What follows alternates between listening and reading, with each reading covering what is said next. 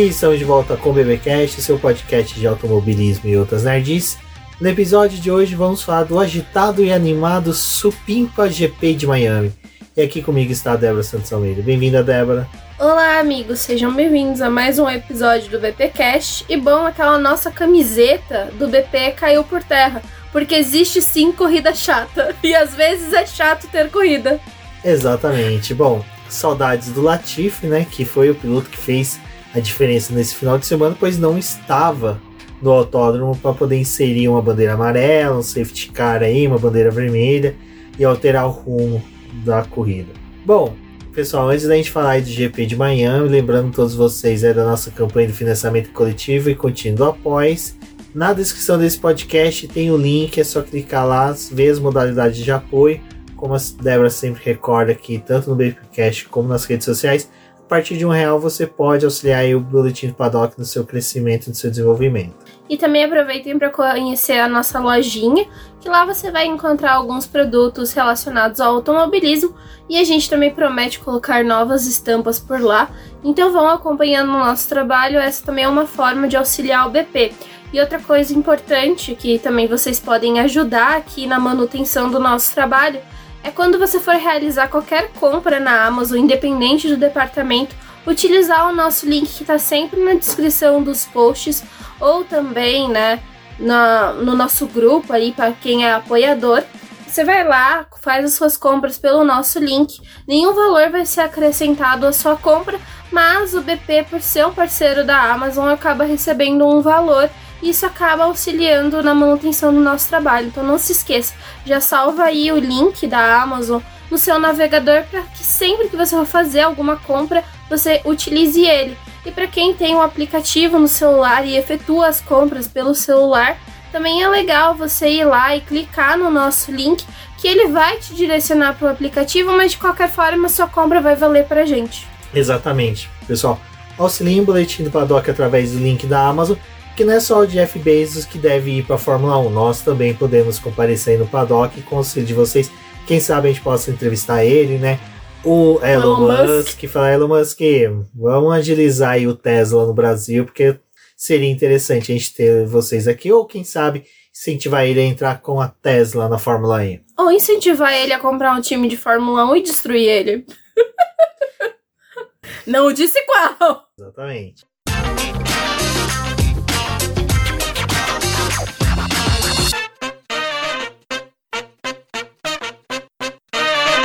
Bom, Débora, a gente até comentou, né, que esse intervalo que teve aí entre Baku e a corrida de Miami, cara, foi uma semana muito estranha. Foi uma das primeiras semanas que a gente, eu não tive expectativa nenhuma, não tava com sabendo nenhum assim pra corrida. Eu tava, até para quem acompanhou a live do Boletim do Paddock, a gente comentou sobre isso até nas redes sociais, falando, pô, Miami indica tudo de ser uma corrida chata. Dicas de passagem, as corridas chatas são necessárias para que quando ocorrer uma corrida legal ela seja elevada, né, a quinta potência, para quem se lembra do GP da França de 2019, né, que foi uma corrida chatíssima, mas em compensação as corridas seguintes foram sensacionais.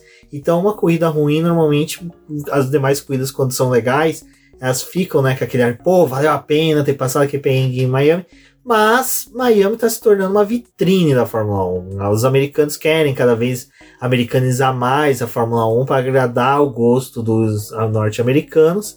E isso vai desde as celebridades, que nem a gente brincou com os milionários que estavam lá no paddock, Jeff Bezos, ou Rinha de é, milionários. Elon Musk, né? Rinha de milionários.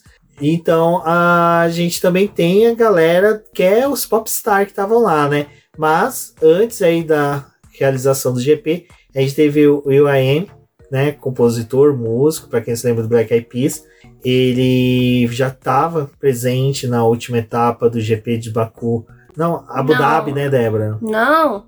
Ai, gente. Arábia Saudita. Ah, tem camelo, tem camelo, tem bomba caindo, tá em guerra com o Sudão, é tudo a mesma região. Teve até um episódio interessante. Baku, Azerbaijão e Arábia Saudita tá em guerra, então a diferença é só o posicionamento político que a FIA vai tomar. Bom, a gente teve um episódio que foi meio assim, né? Porque na Arábia Saudita teve aquela coisa da do track walk, dos problemas, não sei o que. E aí, tipo, teve alguns atrasos que aconteceram lá internos. E aí depois a Fórmula 1 tinha revelado, mas assim, ela revelou no rodapé da notinha, né, do site. O estagiário esqueceu de colocar, né? Esqueceu de dar a notícia, né, e foi lá e botou no rodapé que tinha acontecido alguns atrasos porque o, o Will.i.am estava lá na Arábia Saudita para poder filmar algumas imagens pro clipe dele. O clipe ainda não saiu, mas a música saiu, né? Chama Fórmula e é, The Fórmula, né? E ela saiu na Muito semana criativo. muito criativa. Ela saiu nessa semana aí, antes do, do GP de Miami. E aí, né, rolou umas conversas que parece que a Fórmula 1 entrou em contato com o IAM para futuramente ele produzir algumas músicas para a categoria para que eles possam usar músicas diferentes de entrada em cada uma das etapas, mudar algumas coisas.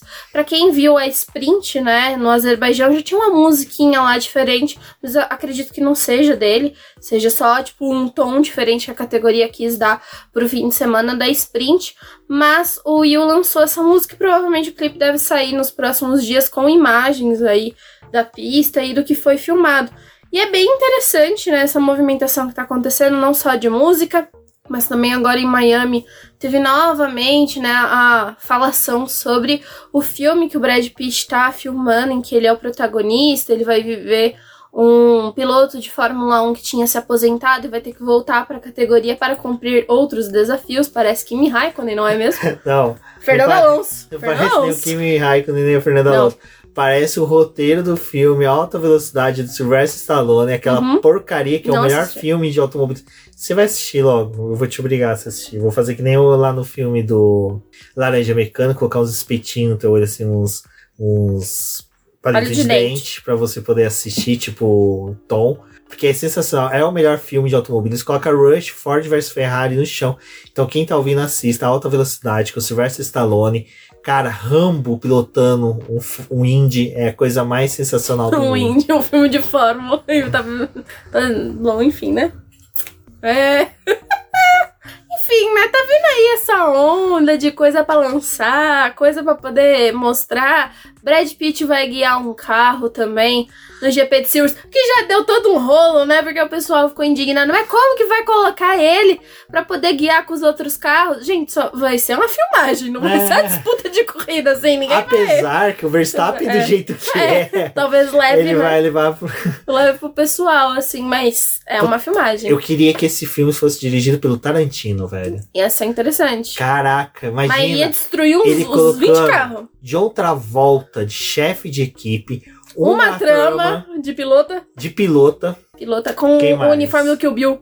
Cara, com o uniforme do que puta É. merda, cara. E vai ser o carro da Mercedes, vai ser um Mercedes amarelo. Podia ser uma Mercedes amarela. Puta que merda. Então, velho. o carro, né, vai Não, não, mas aí, fica imaginando o chefe de equipe do, do, do Brad Pitt seja italiano, chamado Gorlami. Gurlami. Imagina que sensacional ele Eu, chama. eu acho que esse... Chama nós pra dirigir Não, não, a gente vai fazer o seguinte: a gente vai ter que chamar o Valese pra gravar, pra gente fazer o roteiro desse filme. desse filme. O que poderia acontecer nesse O que, filme. que poderia acontecer nesse filme com isso? Pois é, né, a gente tá vindo aí. Aí O deu... GP de manhã foi tão bom que é Foi melhor. tão bom que é melhor falar das outras coisas. Mas o que foi interessante nesse ponto é que o pessoal. Teve duas coisas. Uma que tinha vazado umas imagens de um carro de Fórmula 2, né, andando em Silverstone. E aí o pessoal achou que era o novo carro da Fórmula 2 do próximo ano. Aí ficaram, é, carro da Fórmula 2 já tá sendo testado. Aí falaram, não, galera, esse carro de Fórmula 2 aqui é o carro que a Mercedes está adaptando para poder ter as características de um carro de Fórmula 1, mas ainda assim ele não vai ter uma potência porque é um ator que vai dirigir e não um, um doido de um piloto, Mas né? diga-se de passagem, anda mais que o W14. Anda mais da vez, já estão até com medo, né? talvez coloquem ele para poder correr. E aí talvez faça uma troca e bote a McLaren na Fórmula 2, porque tá difícil, né? Vamos falar sobre isso também. Mas então tá vindo aí, né? Em Silverstone vai ter uma coleta de imagens do Brad Pitt pro filme aí. E vai ter esse carro andando. Provavelmente o carro vai estar em pista quando os outros 20 pilotos não estiverem. Mas ainda assim, a trama, né, é colocar essa equipe que o Brad Pitt vai correr com um outro piloto lá para poder ser a décima primeira equipe. Mas tudo isso, gente, é, co é coordenado, até porque o Brad Pitt já tinha falado com os chefes de equipe para poder ver se eles iam topar é, participar também, porque tem que pedir aquela coisa de direitos, né? Enfim, você quer participar do filme? imaginando o, como o Brad Pitt convenceu eles, no melhor estilo Sados Inglórios. É. O Bill Jules veio com taco de beisebol e convenceu a todos. Esse é o roteiro e vocês vão participar, Esse é o vocês roteiro. não têm escolha. Me aponte Foi mais persuasivo que a Netflix com o Drive to Survive. Se tivessem chamado ele, não tinham falhado com a Netflix. Exatamente. Olha só. Bom, né? E é isso, pessoal. Esse é o podcast. o GP de Miami. Muito bom. Fofocas oh, do. Fofo, fofocas maravilha, do bebê. né? Uma maravilha. Ai, vamos lá. Ah, só lembrando, antes que eu me esqueça, vai ter mais pra frente, antes da gente falar das corridas, uh, das corridas, não, graças a Deus foi uma só, que se fosse mais de uma, tava todo mundo em coma agora, por falta de oxigênio no cérebro. Aí eu vou trazer algumas perguntas que os ouvintes do BBcast, eu abri de supetão no meio da tarde de segunda, uma caixa de perguntas no nosso Instagram, foi uma coisa meio aleatória, eu pensei, ah, deixa eu testar. Então, pro próximo BBcast, já saiba, acabando a corrida no Instagram do BP, eu vou abrir uma caixinha de perguntas para vocês mandarem perguntas para a gente responder durante o BBcast. Pode mandar a pergunta que for, e acreditem, gente. Pessoal que pegou bastante no pé aqui da McLaren, então até algumas são bem próximas em que eu vou resumir em uma ou outra, mas foi bem legal a participação da galera, então desde já já vou agradecer. Bom, Débora, aí tem a música do UIM, que diga-se de passagem, eu não ouvi. Eu ouvi, muito boa. É muito boa. Assim, sou fã dele, né? Então eu tô difícil. esperando no GP do Brasil ele. Tom Jobim? Não, Débora. Tom Jobim, Tom Jobim já morreu. Só se eles ficam uma mesa branca lá no meio. Ué, vai saber. Baixar. Todo mundo quer o centro? Não, Débora. Não. Ah, agora você esqueceu o nome do músico. Oh, meu Deus do céu. Lulu Santos. Não. Depois de cinco minutos, uma consulta no, YouTube, no Google. Não, né, Sérgio Mendes, que eles já grava, gravaram a música, né, no Black Eyed Peas com eles, mas que nada. Uhum. Acho que seria legal, né, já no GP do Brasil, aproveitar essa parceria que já rolou entre o Ayen e o Sérgio Mendes. Eles poderiam fazer, né, seria legal, né, mas que nada. Chama o seu Jorge. Seu Jorge, seu Jorge seria legal. Aí, a gente aproveitando aqueles ganchos de Tarantino, né? Seu Jorge gravou aquele vídeo com o Celton Mello, né? Das teorias tarantinescas. Seu Jorge podia ser um dos pilotos da equipe junto com o Brad, Brad Pitt. Pitt, né? O segundo piloto, piloto brasileiro ali, representando. Nossa, é, é Brad Pitt, ouça o BBCast, siga nossos conselhos. Eu vou ser sincero, todos que ouviram nosso conselho nunca perdeu um Oscar. Também não concorreram, mas também não perderam. Bom, Débora, e Fim de semana foi voltado para os testes. A única diferença é que esquecer de avisar para a McLaren que domingo não era fazia parte, né, do final de semana de teste. Mas como não teve, né, pratica, praticamente não teve, não teve nada de treino livre no Baku.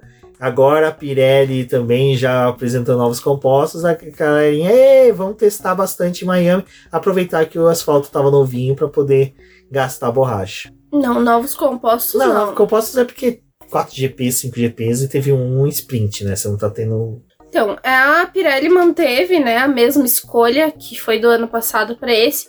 O que mudou mesmo foi o recapeamento da pista, porque no ano passado tinha dado todo aquele problema de asfalto soltando, né? Tinha dado uns negócios lá que o pessoal não tava muito satisfeito. Aí resolveram refazer todo o asfalto do circuito. O que chamou muita atenção foi o fato deles usarem aquele asfalto que é mais escuro. Então ele, por ser é, preto, ele acaba absorvendo mais a temperatura e isso acaba prejudicando um pouco o desempenho dos pneus porque é mais difícil de você manter a temperatura deles, porque é mais fácil deles superaquecerem.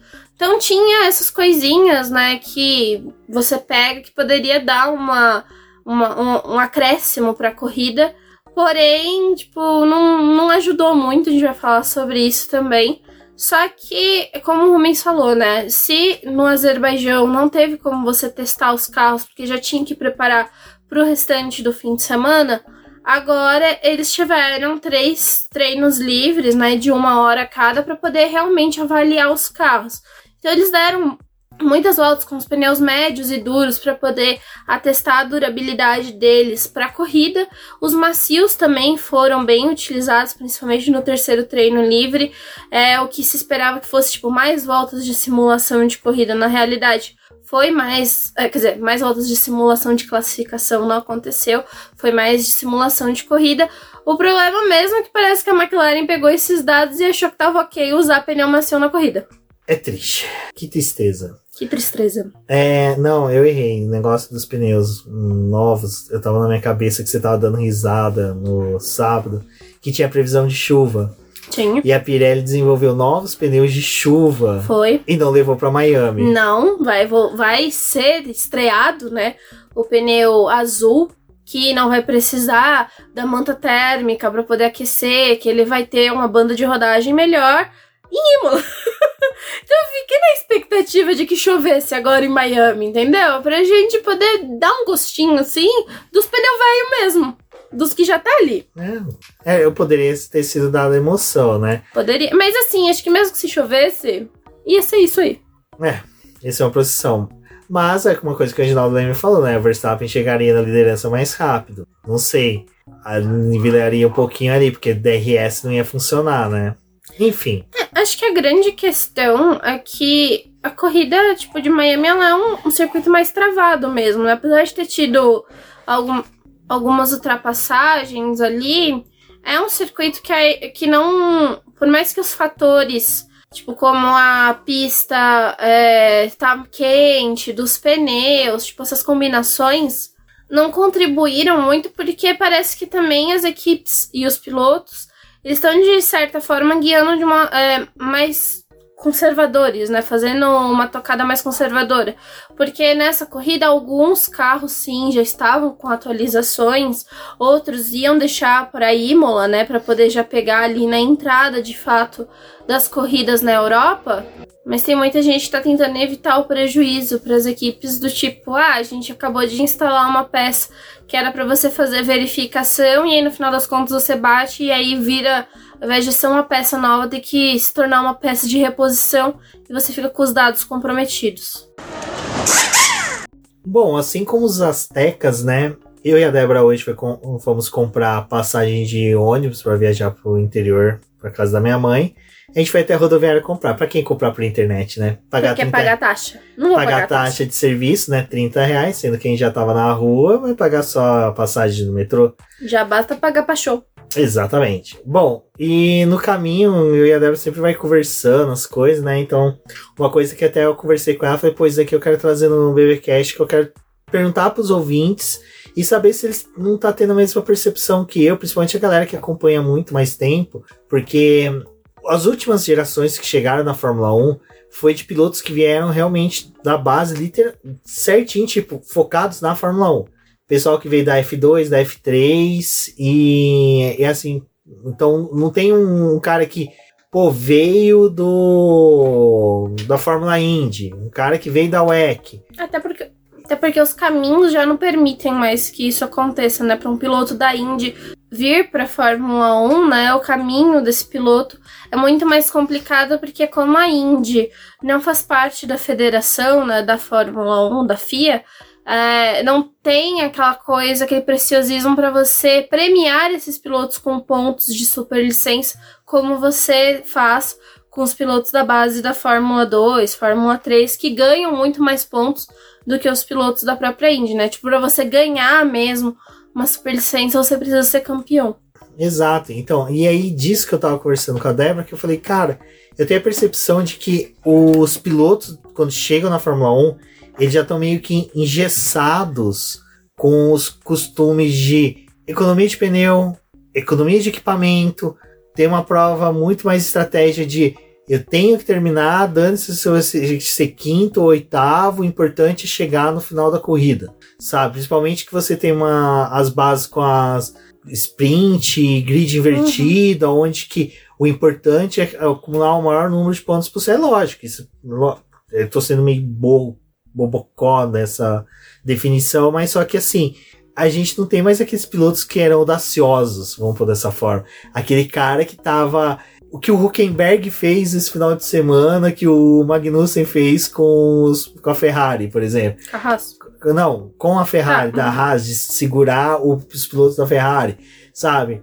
Tudo bem, foi um bilhareco desses dois, que são dois loucos que não tem nada a perder, mas só que assim, os caras estão na ponta, que foram os caras que foram campeões recentes de Fórmula 2, que chegaram agora, não tem isso, não tem aquela coisa do tipo do cara, ele, não, eu vou defender minha posição, dane-se quem tá vindo. É que eu acho que, se- que assim, na Fórmula 2 ainda tem um pouco desse brilho, porque você tá brigando com as pessoas com carros iguais. E aí realmente o que se sobressai é o teu talento, o teu controle, a forma como você lida com aquilo.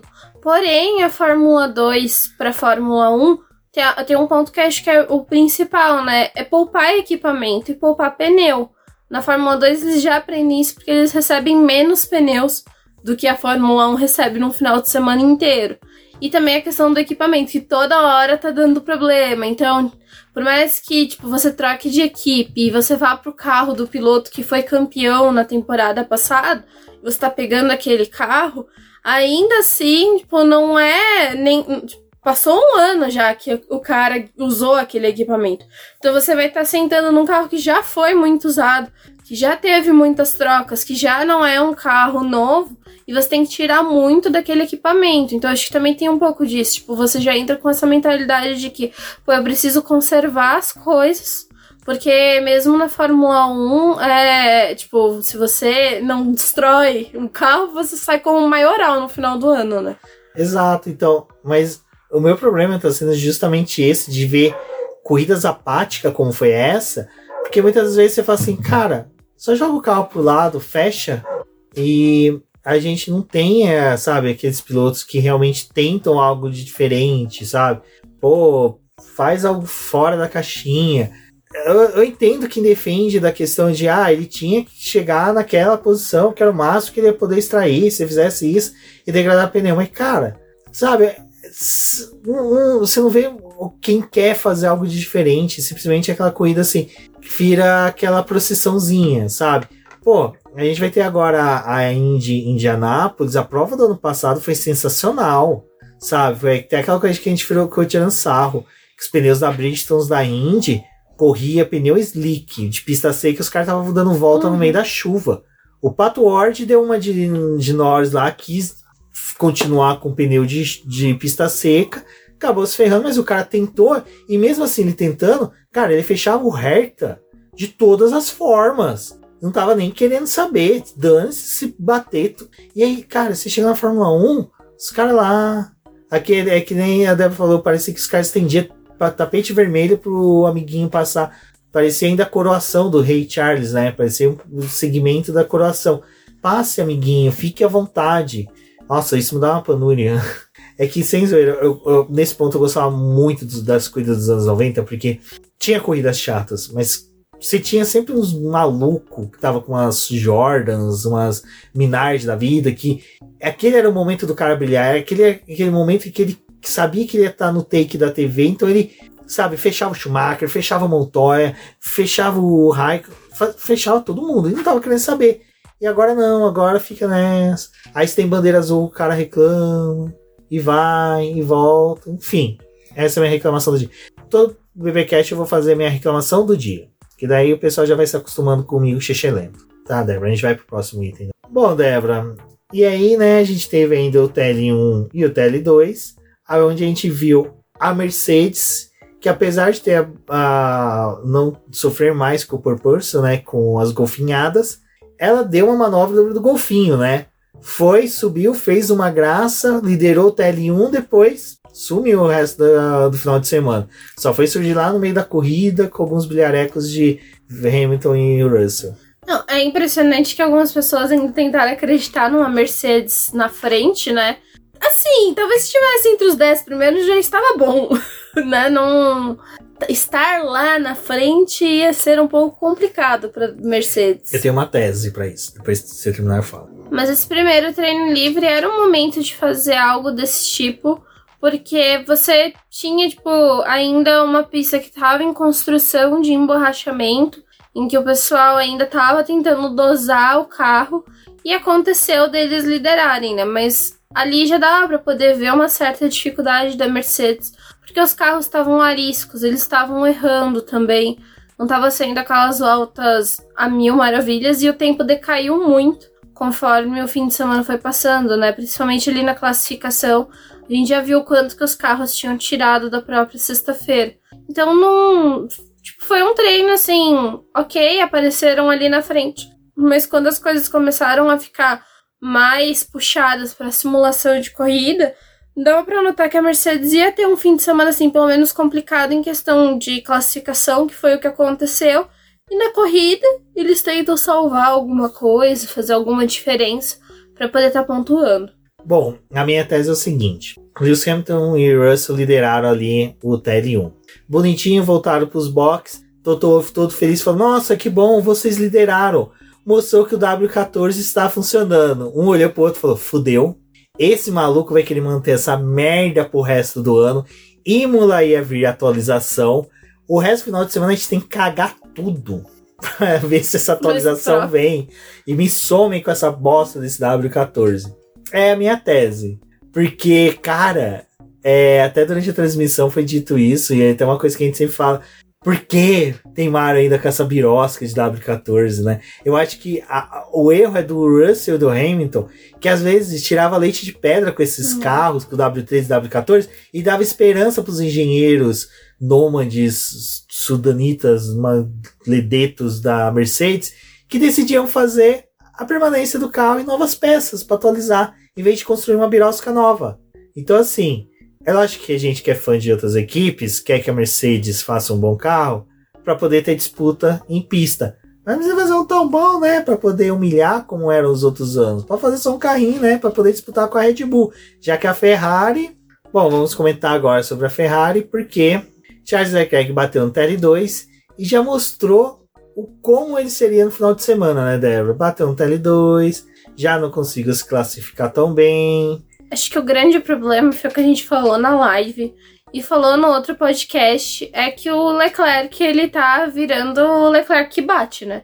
Todo fim de semana ele arruma algum momento para poder bater. Foi no TL2 em que ele decidiu usar uma configuração diferente e o carro ficou muito agressivo e aí ele acabou batendo. Mas assim, nas voltas dele dava pra poder ver que ele tava atacando muito a zebra, que ele tava fazendo um traçado que era, tipo, muito preocupante num circuito que é, né, considerado circuito de rua. Então, ele foi pro muro e na classificação acabou batendo de novo. Aí tentaram limpar um pouco a barra dele, tipo, ah, mas foi o vento e tudo, mas, tipo, gente, ele tava com uma configuração arriscada ele tava soltando pipa, né? Por isso que o vento atrapalhou. E acho que é aquela coisa, tipo, tá, ele pode até tentar tá tirando o limite do carro, mas é, é muito preocupante a forma como ele tenta ser agressivo, tipo, numa situação dessa, mas na corrida ele é tipo um gatinho. E não os meus gatos que os meus brigam. Mas um gatinho mansinho assim que tá querendo a casa. Não, esse lance do Leclerc realmente, né? Até na hora que a gente já pode até falar da classificação, em que ele bateu, né, no TL, no Q3, desculpa, e acabou ali atrapalhando a classificação. Foi que, de certa forma, deu emoção para a corrida, porque o Verstappen veio lá de nona posição, mesmo ultrapassando a galera, mas é, o erro dele, até depois ele confessou, né? Como, não, confessou não, porque não é culpado. Mas ele comentou que ele errou na curva 1 e para compensar ele sabia que ali ele poderia ser um pouco mais agressivo, decidiu ser agressivo, perdeu o carro e acabou batendo. É, ele e o Verstappen provavelmente seriam os pilotos disputariam a pole, né, de fato, porque eles já estavam vindo nos treinos livres andando num ritmo forte que indicava que a disputa seria entre eles o Leclerc acabou, né, com a briga que teria no Q3, porque o Verstappen errou na primeira saída dele com os jogos de pneu, então ele voltou para os boxes para poder trocar os compostos e voltar mais para o final do treino. É claro que, tipo assim, em qualquer pista pode acontecer de ter uma bandeira vermelha, encerrar a sessão. Dessa vez aconteceu e foi por conta do Leclerc. O Leclerc tinha uma volta, mas não foi uma volta rápida também, porque ele cometeu erros e ficou com o sétimo lugar. E na outra saída era quando a gente ia ver talvez uma disputa pela pole, porque o Pérez em si ele não tinha muita chance de disputar a pole. A briga dele é, esse final de semana deveria ser com Carlos Sainz na classificação, porque a Ferrari e a Red Bull estavam misturadas. Mas em disputa de pole, o Pérez ele não era o favorito, porque ele já tinha falado durante o fim de semana que o carro dele não estava ele não tava conseguindo se entender com nenhum dos pneus. Porque ele estava tendo dificuldade para poder gerenciar a temperatura do pneu, porque a pista estava muito quente. E andando com o pneu macio, ele estava sofrendo muito mais. Porque o pneu macio ele é muito mais delicado. E nesse sentido foi que até ele falou, né? Que o Napoli caiu no colo dele, então ele não se sentia tão à vontade na questão de ter conquistado a pole. Bom, voltando para a classificação, né, Débora? Teve o erro do Leclerc, que deu a pole para o Pérez. O Verstappen acabou, vinha numa boa volta, acabou perdendo a volta. Mas eh, você citou, né, a questão do Leclerc ter chegado ali ao Q3 e não ter rendido, poderia, com aquela volta que ele acabou batendo. Mas sobre o Q3 a gente pode falar, né, que Valtteri Bottas, esse sentiu a leite de pedra. Que levou uma Alfa Romeo pro Q3 ali na base da unha. E olha que a Alfa Romeo nesse final de semana não tava tão boa. Ele realmente foi aquela caso. Aproveitou sim, um a... momento, né? Surgiu uma oportunidade e ele conseguiu colocar essa volta. Mas a Alfa Romeo que a gente falou, né? Ela tá meio sumida. O desempenho dela tá muito crítico. Eles não conseguem também manter um rendimento em corrida. Então, por mais que o Bottas tenha ido ao Q3, ele não foi um dos pilotos que esteve no top 10 para poder pontuar. Mas tirou muito do carro na classificação. Então, tipo, foi aquele leão de, de treino, né? De novo. Uma pena pro Bottas é que não deu nem para ele disputar uma volta ali, tipo, uma posição melhor, porque a batida do Leclerc também afetou ele. E como ele tipo, era o carro mais devagar em si em pista, ele ficou atrás do Verstappen. Bom, foi poupado de uma ultrapassagem, né? Então disso não pode reclamar. E ah, a gente tem que falar da McLaren mesmo, sabe? Vamos falar, né? Tem a, é a cota do desespero do BB Cash. McLaren que novamente foi de americanas, né? Nas Américas, porque triste fim aí da equipe papaya. Vai lá, monta toda uma estrutura bonitona, leva o Bruno Senna, chama eu acho que a ideia da McLaren de ter aquele lounge todo bonitinho para convidados é para distrair eles. De não assistir a corrida. De não assistir a corrida. Então os convidados ficam deslumbrados com a chiqueza do paddock da Convida McLaren. já gente que não sabe o que é automobilismo. Exato. uh, então aí a McLaren sofreu. Mas é, a McLaren ela tava otimista, né, por causa das atualizações do Azerbaijão, mas ao mesmo tempo Chegando em Miami, as características da pista impediam que o tijolo andasse, né? Porque retas muito longas, tipo, não tinha muito que esse carro funcionar. O tijolo. É, realmente, né? Tem a cor de tijolo. O tijolinho não tinha como funcionar nessa pista. A classificação deles foi péssima, assim. né? Piastri no, no Q1, Norris ficou no Q2. É, foi no Q2 ou foi no Q1? Não me lembro agora, o Norris. Mas enfim. Foi uma classificação bem ruim para eles. Então, essa luta, né? A McLaren tentando trazer atualizações, tá tentando mudar o carro. É, surgiu no fim de semana né, um retorno do Gil de Ferran para a McLaren, que já tinha trabalhado com o time como é, diretor esportivo entre 2018 e 2020. Aí ele acabou deixando a equipe e agora vai vir como consultor aí para poder auxiliar o André, o Andrés Stella, sempre falo Saido, mas é o Stella. É, para poder ver se conseguem melhorar, né? A McLaren tá vindo num processo de reestruturação também para poder mudar algumas coisas internas, mas ainda tá muito difícil. Acho que pra gente ver algum. Tipo assim, a McLaren acho que ela vai ter algumas coisas que ela vai ir bem, vai ter a capacidade de pontuar, mas vai ter outras que, tipo assim, vai ser o puro limbo para eles mesmo, porque o carro é um verdadeiro tijolo, né? É, né? Tem engraçado, né? Tem aquela brincadeira daquela disputa entre o Santos Dumont e os irmãos Wright, que dizem que inventou o avião, esses dois Palermos, porque todo mundo sabe que foi um mineiro que inventou o avião. Tem aquela brincadeira que o pessoal fala, né? Arremessando até de tijolo voa. Mas a McLaren. A McLaren, cara, do jeito que é, se você arremessar, é tipo cai 2 centímetros depois, é uma tristeza, né? Aerodinâmica.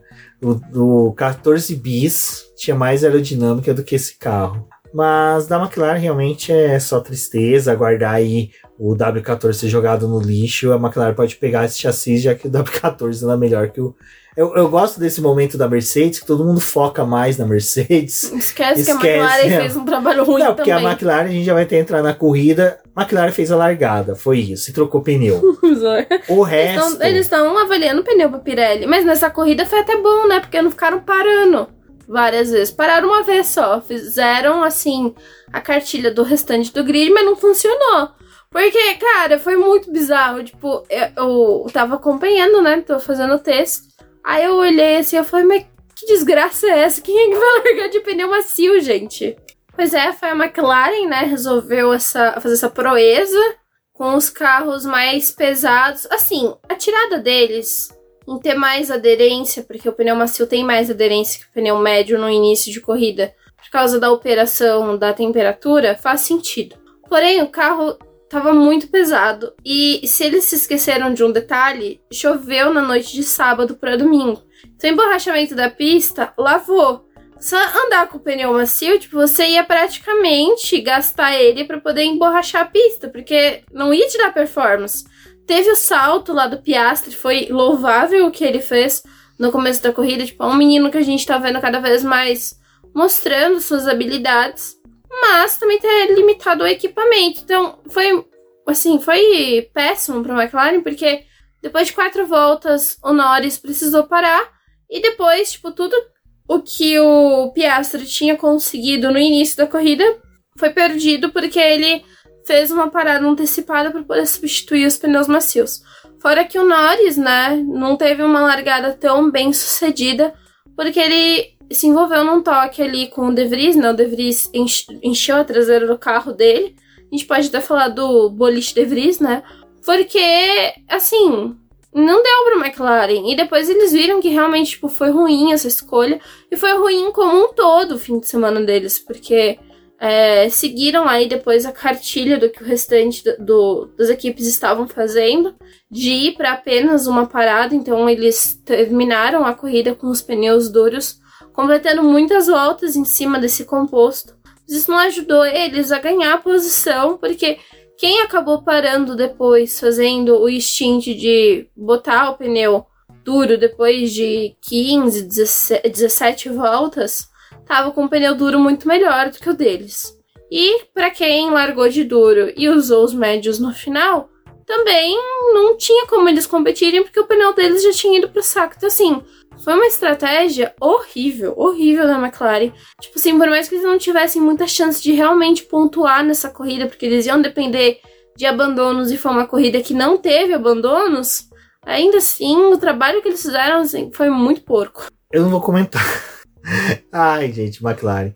Não, mas tristeza, né, gente? Não, não, sei mais o que a gente faz. Bom, antes de entrar aqui nas perguntas da galera que mandou, que, que eu selecionei pra gente poder responder, é só comentar, né, que Gil de Ferran volta pra McLaren. A gente não comentou ali na parte de notícias, mas é, é interessante esse retorno dele porque da última vez que ele teve uma passagem pela McLaren, até que foi uma passagem boa, né? Ele a McLaren deu aquele salto ali, que foi aquelas temporadas que até o Sainz estava na McLaren, então torço para que o retorno dele seja, sabe, um bom agora aí que possa trazer bons ventos para a McLaren, não ventos como aquele que tirou Leclerc da pista. Bom, e aí a gente vem para as perguntas. A Ju Vietes, que é a nossa apoiadora, mandou uma pergunta, né, falando se a McLaren fosse uma equipe de Fórmula 1 e não uma testadora de pneus, que equipe ela seria? Eu acho que ela seria a Prema na Fórmula 2. Ela nem estaria na Fórmula 1. Ela seria uma Prema na Fórmula 2. De pedir again eternamente. O Alonso jogou uma praga né, na equipe. Antes de sair, ele jogou assim, vocês vão ser GP2 para sempre. É, eu acho que agora que eles assumiram o valor de serem testadores de pneus, eles seriam uma equipe de teste, né? Uma equipe que ia trabalhar com desenvolvimento da Pirelli. Então, assim, já que não está fazendo corridas, por que, que não vai ajudar a Pirelli a desenvolver pneu? Porque eles estão lá. chorando, se esforçando para que alguém é, colabore com os testes que eles precisam fazer para os próximos pneus. E eu acho que talvez agora seja um momento adequado para a McLaren virar uma equipe de teste da Pirelli. É uma boa. Acho que assim, a McLaren. Esse lance dos testes, cara, é que realmente não, foi teste, né? Foi uma cagada ali de escolha deles ter colocado os pneus macios. Gente, mas o que que faz que não tava prestando atenção no que tava sendo feito no final de semana? Eles realmente acharam que a McLaren é um foguete? Eu acho, eu acho que a estruturação ah, que a, a, Ferrari tá passando, acho que tem que passar também pela McLaren.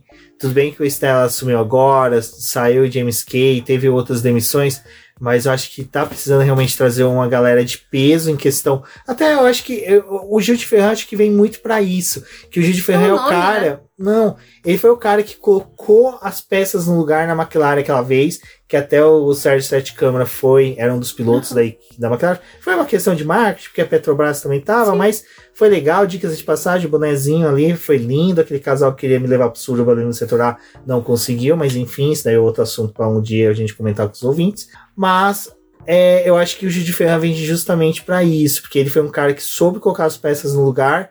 Quando ele também resolveu, foi lá, ajeitou a equipe na Indy, resolveu a equipe na Indy e saiu de novo da McLaren. Acho que ele é justamente aquele cara que só vem para acertar ali as pontas soltas. Mas assim, para mim esse fim de semana foi um karma para McLaren muito bem pago, porque Zac Brown foi tentar tirar onda em cima de Ian James, e Ian James montou nas costas do Zac Brown. O que aconteceu? Bom, né? Porque a McLaren tava lá toda livre, leve e solta na Fórmula E, né? Muitos jobs para ser feito. O Jake Hughes conquistou a pole, depois de todo o cambalacho que a gente teve lá com a pole. A McLaren foi declarada a pole da etapa, a segunda pole do Jake. Porém, a, o, o, mesmo problema que a McLaren tem na Fórmula E, né? Ela tem na Fórmula 1, que é o ritmo de corrida. Porque não tem ritmo de corrida aquela. Esse é o meu problema com a McLaren atual. Ah, pega, absorve. Não, não. Ela não tem um piloto ruim. Ah, tem piloto É a primeira vez que você olha assim. Tem o René Rast.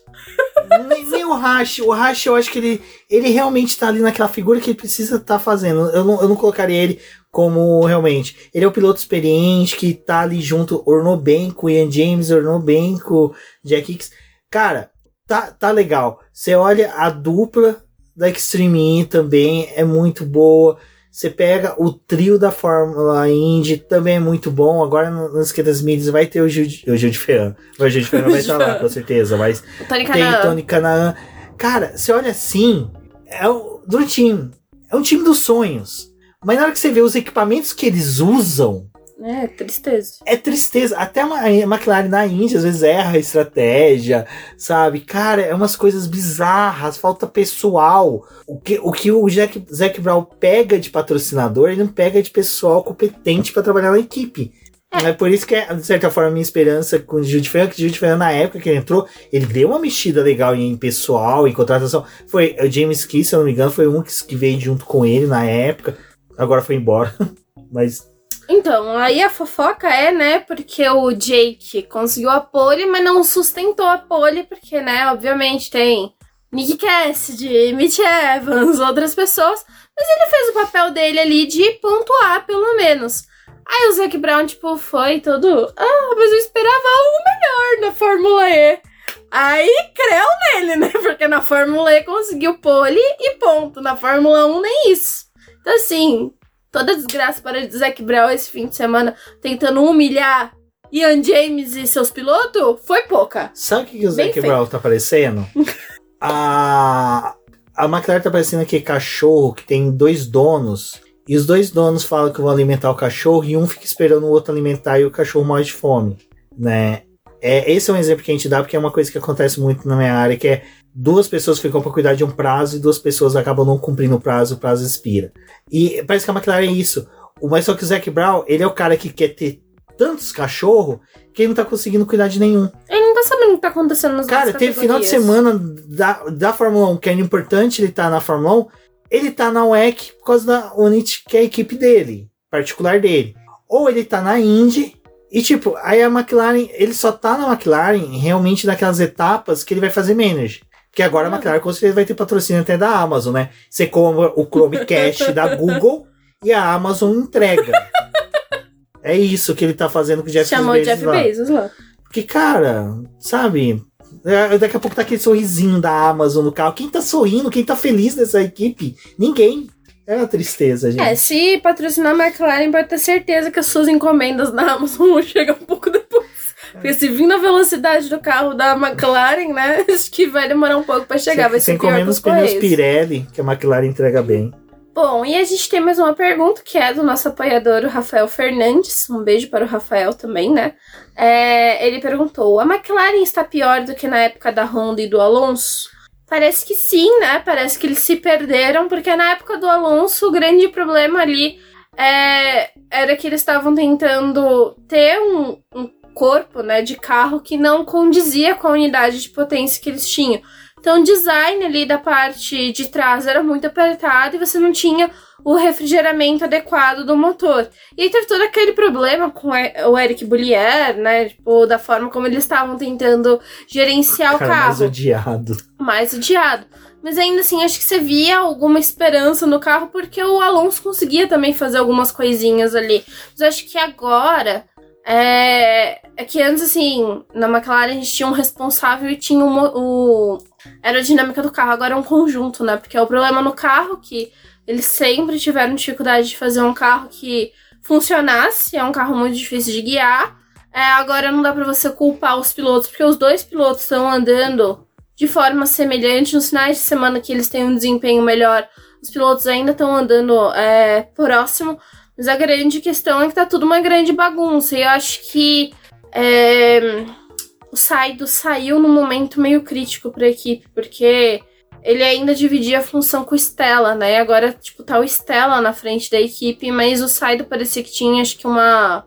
uma era uma figura talvez mais marcante. não- é muito difícil de dosar o que o Stella tá fazendo agora, porque parece que realmente eles estão, tipo, no meio do fogaréu, né? Tentando resolver as coisas, contratar. E talvez a McLaren ela sofra com algo que tá acontecendo na Ferrari.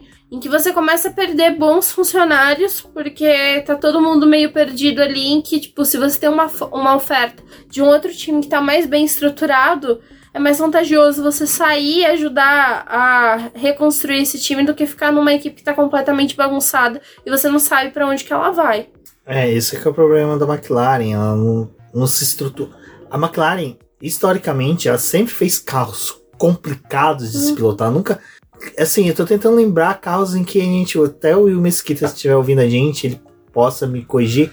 De lembrar, eu acho que no máximo 2006, 2007, 2008, eu tô puxando na memória os carros mais recentes que a McLaren fez, que eram fáceis de guiar. Talvez ali 2018, não, vai dizer, é 18, 19 e 20 talvez tenha sido um carro um pouco melhor para se guiar, desse, o mais recente ainda, mas só que mesmo assim era carro que até o piloto pegar a mão já Uhum. tinha ido quase metade do campeonato, sabe? Então assim, é, é, é, é uma coisa que a equipe tem, é uma falha, mas que o meu, meu problema maior simplesmente é realmente é, eu achava muito legal no começo esse lado do Zac Brown, do Maynard, que ia atrás de patrocínio, que estava tentando fazer a McLaren se destacar em vários lugares, mas só que agora ficou tá tudo perdido, porque é que nem a Débora falou, na, na Fórmula E não consegue bons resultados.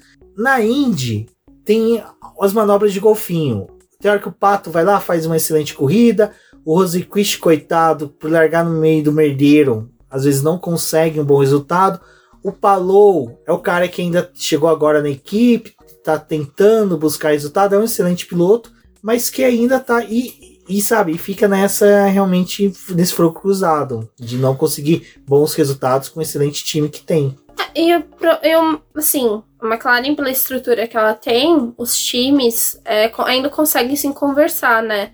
Você consegue ter um contato da Fórmula E com a Fórmula 1, tipo, porque são estruturas que, de certa forma, elas se conversam, porque na Fórmula E você está usando um carro elétrico, mas na Fórmula 1 também tem a parte elétrica do carro, então tem algumas coisas que você consegue trocar em E tecnologia. a McLaren fabricou né, as baterias por muito Fabricou tempo, as então você tem um é. know-how ali de funcionários que podem ser utilizados. Exatamente. E a McLaren na Fórmula E em si, ela pegou a estrutura da Mercedes, que é uma estrutura muito boa. Foi de um time que ganhou dois campeonatos, tipo, enquanto a. a, a- De Vries ganhou. Tá- De é, Vries. De Vries, o Van Dorn, que foi escorraçado pela McLaren, ganhou também pela, pela Mercedes. Então, eu acho que tem essa coisa, tipo assim, tá, os times ainda até tem uma forma de se conversar, mas o quanto que isso tá é, funcionando para todo mundo, né? E aí é, é realmente, tipo, o, o Zac Brown, acho que ele fica meio tipo, cara, a gente tá em tantas categorias que não tem como ele de fato acompanhar a fundo, porque ele não é uma pessoa, tipo, ele não é um jornalista. Ele não é uma pessoa que tá, tipo, tentando acompanhar as categorias. Ele é um manager. O trabalho dele é meio que, tipo, conseguir patrocínio, ajudar as equipes a crescerem né, dessa forma. Mas não tem como ele estar tá presente em absolutamente tudo. E aí você também tem que confiar nos seus chefes de equipe. Só que aí parece que, de certa forma, ele também tá tipo, perdendo a mão, assim, de, pô, criticar a Fórmula E, sendo que, cara, não, não é culpa deles o que tá acontecendo, sabe? E sou defensor do Andy. Não, e agora não é momento da Fórmula E, mas vocês, pra quem é McLarista acompanha a Fórmula 1, a McLaren teve a opção de escolher o melhor unidade de potência. É. Ela foi para uma das piores, que é da Nissan. Nissan que tá mais tendo dificuldade é, para gerenciar o. Como você tem a opção de escolher o fornecedor e você vai para pior. Sabe, é, é, é, isso que eu acho que é o ridículo do que foi da escolha da máquina. Nem é o René Rasch, o René Rasch ainda, até, pô, cara, o cara conversou comigo, pô, o cara é gente fina, brother. Mas, cara, é, é ridículo. Então, agora voltando, Rafão, a, a situação hoje é pior. É bem pior. Porque antes a gente tinha no que focar que era o problema, que era o motor. São múltiplos. Hoje, problemas. você tem muita coisa que é pior e o motor, tecnicamente, é o melhor. é o melhor. E estão querendo perder a unidade de potência da Mercedes, né? É outra Ai. besteira que estão querendo fazer, mas. Nossa, cara. Vamos deixar aí, né? Não é, McLaren. Bom, mas vamos lá. Tem mais uma pergunta aqui do Rafão, né? Que ele é bem legal, que uh, é uma coisa que a gente viu no final de semana, que é o fato da Haas ter melhorado o ritmo de corrida já acende o alerta da equipe mãe Ferrari, eu vou dizer que acende, mas no, segundo, no, sentido, no seguinte sentido. Os engenheiros, quem desenvolveu esse carro da Haas, está trabalhando dentro de Maranello. A Haas agora ela tem uma estrutura com a Ferrari. Exato. E qual que é o alerta que aponta? O chassi da Ferrari é bom. O que está faltando ali realmente é aqueles acertos finos. O que eu, que eu tô vendo é isso. Ou por que, que eu digo isso? O Sainz é um cara que faz um acerto fino muito bom de carro. Ele correu bem para esse final de semana. Mas assim, tá faltando um corpo técnico junto com os pilotos, sabe? Aquela coisa do da, deles se comunicarem bem. Você viu até ali no final da corrida, até o, o Jafone comentou, né, que aparentava que o Carlos Sainz estava falando, nossa, teu carro também estava saindo de traseira, sabe? Tem piloto que gosta, tem piloto que não gosta. O, Sa o Sainz é uma coisa que ele comentou na época da McLaren. E o carro da McLaren, quando ele teve aquela questão que teve que acertar a, a suspensão traseira, ela corrigiu e a dianteira ficou mais bamba, para ele foi bom, porque ele não, não, não sentia tão ruim com o carro. Agora na Ferrari ele sente ruim. Então a Ferrari, hoje, esse alerta que acende para ela é o seguinte: pô, a Haas está desenvolvendo o carro dentro da nossa fábrica e deu pau na gente no final de semana. Porque o Magnussen deu um X no Leclerc. Cara, aquilo ali é para os mecânicos da Ferrari, na hora que o Leclerc levasse o carro para os boxes, arrancar o escudo da Ferrari do carro, falando, mano, se não é piloto Ferrari. Como é que você não toma um X de um Magnussen? Não, o Leclerc não. ele ficou praticamente 37 voltas, né, até ele conseguir passar o Magnussen, porque na própria estratégia da Ferrari, quando o Magnussen fez a parada, o Leclerc ficou em pista, então ele tava praticamente de cara pro vento, né, quando tirou o Magnussen. E ele já não tinha pneu, mas ele também não conseguiu dar, tipo, voltas para poder tomar uma distância do Magnussen. E a Ferrari faz a parada e ele volta atrás do Magnussen.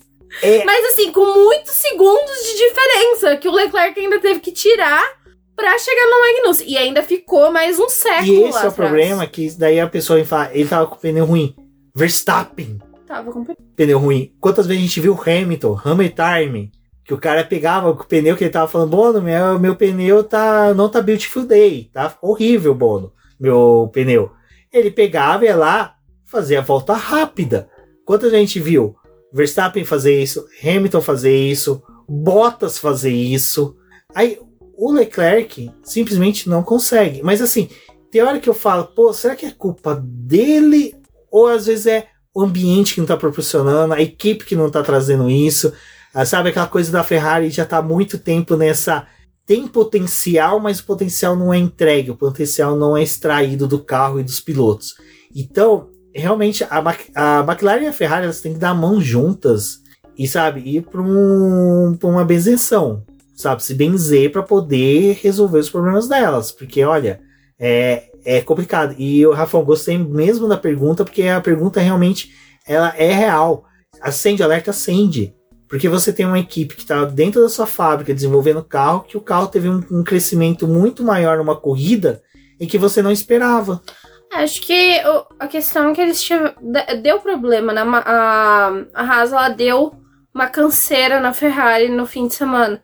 E a, a posição do Magnussen de largada não é uma posição real, porque a gente teve toda aquela questão da classificação, então ele tava ali também muito porque os outros erraram e não porque ele tinha acertado tanto.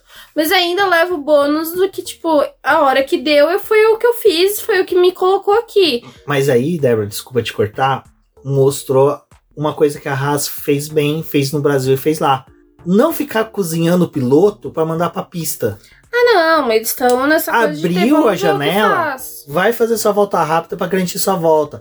Foi o que? Foi o calcanhar de Aquiles do Verstappen ah. E do Leclerc nessa corrida. Acontece que o Verstappen tem um carro que anda mais rápido que a velocidade da luz.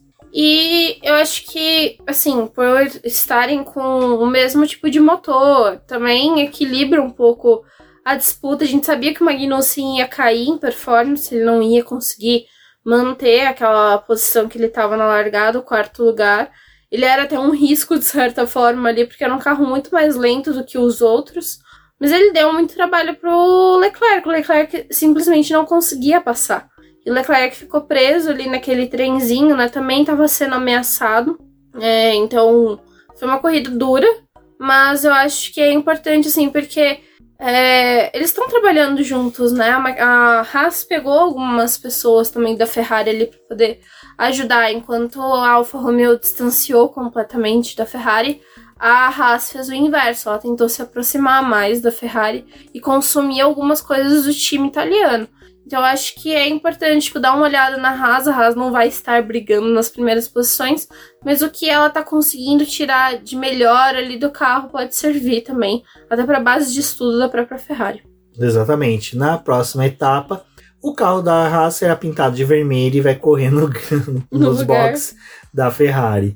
Bom, e temos mais uma pergunta aqui do Pedro Carvalho, também apoiador do BP. Muito obrigado aqui pela sua presença falando que se a gente acredita que a Mercedes pode dar trabalho para a Red Bull ainda esse ano.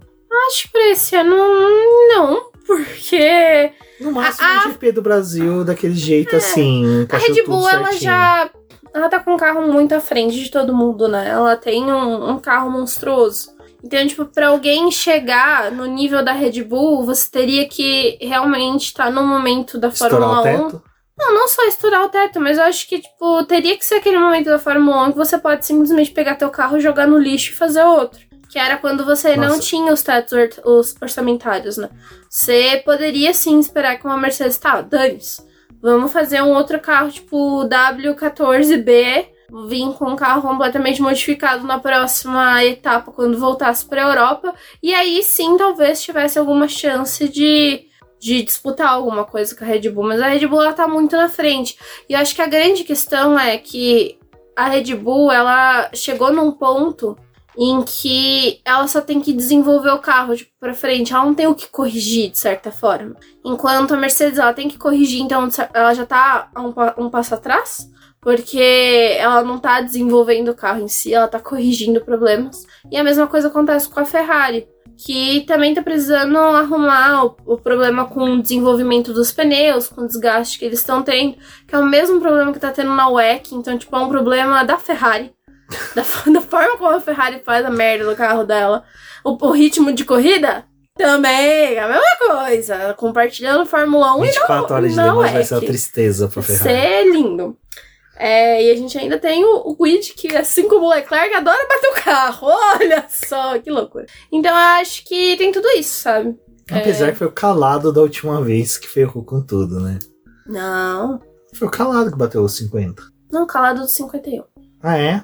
É que ele fica tão quieto durante as corridas que eu nem marco quem ele é. Não, 50 também. Mas eu queria pedir licença pro Pedro e trocar aqui uma questão. Na questão dele trocar um sujeito aqui. Ah, no lugar do. Acredito que a Mercedes pode dar trabalho para. Eu vou trocar Red Bull para Aston Martin. Talvez. Porque é o seguinte: ali é dois contra um. É Russell e Hamilton contra Alonso. Stroll não é desfazendo dele. Stroll é aquilo que a gente vê esse final de semana. Tem corrida que ele vai ser muito bom. Aquele cara que a gente vai bater palma vai ter corrida que ele vai ficar num resultado pífio. Certo? Vai ter o Alonso puxando o saco do filho do chefe? Vai. Nossa, ele Mano, tá fazendo Alonso ultrapassagem. assistiu ultrapassagem do telão. Isso é um cara foda. O cara tá tranquilo, né? O cara tá tranquilão, velho. Cara, se a Taylor Swift tivesse. Não, isso, isso a gente vai comentar daqui a pouco. Se a Taylor Swift estivesse na arquibancada, ele via ela em todas as Eu dei passagens. todas as passagens. Eu tenho certeza que esse cara, quando os, os fãs gritam, ele escuta, ele tá prestando atenção. Então ele já deve ter ouvido eu chamar de gostoso umas 10 vezes Interlagos. Ele gosta. Ele gosta. Ele gosta. Ahn, então, eu acho que a Aston Martin é que tem que ficar com um pouco pulga atrás da orelha, porque a Mercedes agora vem com uma suspensão que é mais ou menos inspirada na dela, né? Porque provavelmente a Aston Martin falou assim: Mercedes, constrói aqui ó, um pouquinho mais parecido com isso, que essa daqui é a minha suspensão. Não, tô brincando, realmente deve ter essa troca, porque a suspensão meio que interligada com o câmbio um- um- é, é uma coisa meio louca, Fórmula 1. Então, Pedro, eu acho que é isso. Acho que realmente é mais a Aston Martin se, pre- se preocupar com a Mercedes, né? Mas também tem que ver o que vai surgir de Imola, né? Porque também a Mercedes pode apresentar atualizações que piorem o carro. A gente já viu muito isso na Fórmula 1, uma atualização que regrida o carro. É que a atualização Regrida, vem tá e você nem sempre consegue extrair o máximo dela, né? Então você ainda precisa, tipo, fazer o ajuste fino da atualização. Então, mesmo que venha uma mudança, como está sendo prevista para Imola e para as próximas corridas, que vão ser outras peças que vão ir atualizando o carro, pode ser que esse desempenho ainda não seja completamente destravado, porque vai demorar um tempo para eles entenderem como que o carro está funcionando. Bom, e a gente tem a última pergunta aqui, que é do Felipe Silva, que é também apoiador do Boletim Paddock, chefe, dono e proprietário do portal Calendário da Fórmula 1. Um abraço, Felipe esteve com a gente lá no setor A, ele e o irmão dele, foram gente finas pra caramba com a gente lá. O irmão dele é um piadista, um cara sensacional. Felipe, eu até peço desculpa, eu esqueci o nome do seu irmão, porque lá na hora ele tava bebendo, se abraçando, aquela loucura de setor A, mas mande um efusivo abraço a ele. Ele pergunta quando a punição da Red Bull chega. A punição aqui, eu acredito que esteja falando da questão do teto orçamentário. Eu e a Débora aqui no momento que a gente tem que pausar, porque tá tendo muito passagem aqui no carro, a gente deu uma debatida sobre isso, só pra gente não se prolongar muito, que já tá com mais de uma hora de podcast, mas, Felipe, eu acho que a gente nem vai perceber essa punição, cara. Esse carro da Red Bull tá tão à frente que se eles parar agora, fechar a fábrica, e esperar, só né? voltar na Bélgica, pronto. Não muda, não vai mudar o cenário, sabe? Eu acho que tá tão assim. É lógico, a disputa entre os dois pilotos tá legal, tá bacana, porque realmente tá tendo, né? Algo que, pô, por mais que seja ali que foi um balde de água fria, aquela chegada e ultrapassagem do Verstappen sobre o Pérez, mesmo assim, cara, foi o único momento que a gente teve emoção, que a gente ficou acompanhando ali o tempo, pensou que o Pérez não ia mostrar é, Resistência. resistência, acabou mostrando, foi legal, foi uma disputa bacana, foi, foi, foi, foi legal, mas assim, da punição, cara, da perda ali de uso do túnel de vento tudo mais, É que por mais que o desenvolvimento agora pare, né? Que eles precisam, precisem fazer alguma coisa de tipo, ai, vamos parar com o carro agora, vamos pensar pro próximo ano, já foi, né? Ah, no meio do ano vai mudar de novo as regras do desenvolvimento. A Red Bull ainda tá na frente. É claro que tá tendo todo aquele debate, né? Porque parece que mais equipes furaram o teto orçamentário esse ano. Então virou gostariam, a festa é, do Caqui, né? gostariam de saber Orçamento secreto do Bolsonaro. eles querem saber agora, tipo, o mais cedo possível para que as punições sejam aplicadas da melhor forma, mas não vai fazer diferença porque é uma punição que, tipo, se você sentiria ela, seria em três anos. E a gente tá falando de adversários que estão precisando corrigir o carro para esse ano e a gente ainda não sabe a dificuldade que eles vão enfrentar no próximo ano. Então, a Red Bull já construiu um carro muito bom em cima da irregularidade do orçamento é, do teto orçamentário? Sim. aconteceu. E agora, tipo, é muito difícil de você ver eles sendo alcançados de uma forma muito rápida, porque realmente as equipes elas precisam mudar os seus carros. Só que mesmo para uma Mercedes, para uma Ferrari mudar o carro completamente para o próximo ano, ainda assim eles estão limitados por um valor. Então, tipo, eles, eles, se eles quebraram ou não quebraram, né? A gente vai descobrir nos próximos meses. Mas se não quebraram, eles ainda estão nessa dificuldade de precisar gerenciar um carro, né? Tem as suas dificuldades, limitações, então, enfim, né? Acho que a, a Red Bull a gente não vai ver ela pagar por isso muito cedo. É, então eu acho que realmente aí, Felipe, não, não vamos ver uma decrescente da Red Bull na pista para que as outras equipes possam chegar. Bom, pessoal, essas foram as perguntas que o pessoal mandou. Realmente foi de supetão, então agradeço aí a Ju, ao Rafão, ao Pedro, ao Felipe por mandarem perguntas. Teve outras ali que foram meio zoadas, do tipo, Latifi fez falta, né?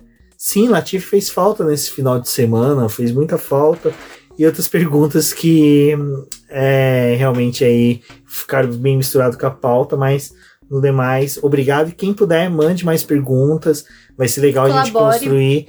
E como foi dito, os apoiadores vão ter os nomes mencionados. E se você quer ter o um nome mencionado, quer participar dos bate-papos, e até muito que foi dito aqui foi algo que trouxe dentro do grupo de acionistas ali do Boletim Paddock, seja um apoiador do, do BP, que isso auxilia bastante até na construção do BP Cash. Bom, Débora, seguindo aqui na corrida, já finalizando, porque não teve muita coisa, né?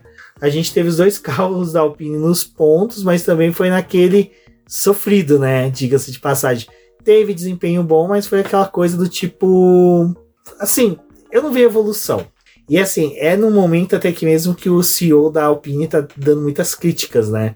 Porque não tá vendo muita evolução, tá vendo muita vantagem de se manter O prazo de, de, voltar a vencer que eles tinham colocado, acho que foi pro espaço, né? Tiveram um ânimo no ano passado, mas nesse ano o carro realmente não foi tudo isso. Os pilotos estão tendo dificuldade, os carros estão tendo dificuldade de se manter nos pontos. Aqui nesse fim de semana é o que a gente disse, né? A McLaren não tava ali para poder pontuar e a Alpine também se aproveitou um pouco disso. E tá todo mundo muito próximo, mas eu acho que a Alpine, o assunto dela é um pouco mais delicado, porque o carro realmente tem suas dificuldades, seus problemas.